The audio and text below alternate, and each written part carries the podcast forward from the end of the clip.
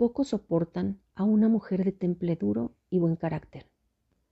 Muchos piden una y cuando por fin la conocen, le temen, porque le sabe a muy arrogante, demasiado determinante, exigente, fuerte, rebelde, libre, poderosamente tierna, endiabladamente segura de sí misma y por si fuera poco, sensible, empática y sencilla.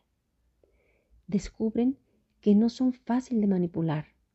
Se vuelven una mujer difícil para los que no están a su nivel, ni están dispuestos a estarlo, porque resulta que no son sumisas, ni obedientes, ni conformistas, ni calladas, que no viven bajo la sombra de nadie, ni a costillas de un hombre, sino a la altura de ella misma, con o sin tacones.